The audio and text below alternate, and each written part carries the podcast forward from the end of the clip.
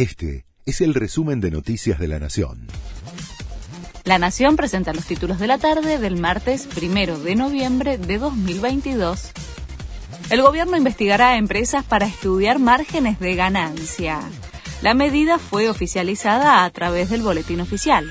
La Secretaría de Comercio busca determinar si los aumentos de precios que hayan hecho durante el 2022 fueron resultado de un abuso de posición dominante en el mercado.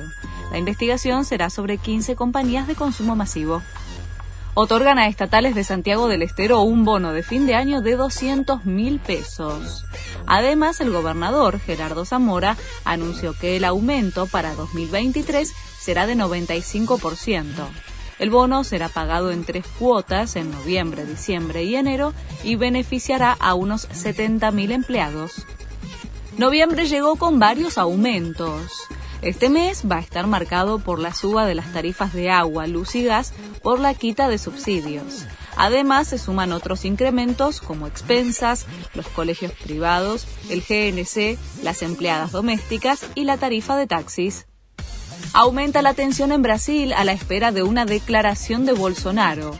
El repudio de los camioneros y otros simpatizantes del mandatario a los resultados electorales del domingo se traduce en cortes de las principales rutas y autopistas que derivaron en la cancelación de vuelos internacionales. Bolsonaro mantiene su silencio a casi 48 horas de su derrota en el balotaje frente a Lula. Scaloni sumó a un nuevo jugador a la prelista para Qatar es por los inconvenientes físicos que golpean a varios futbolistas ya preseleccionados.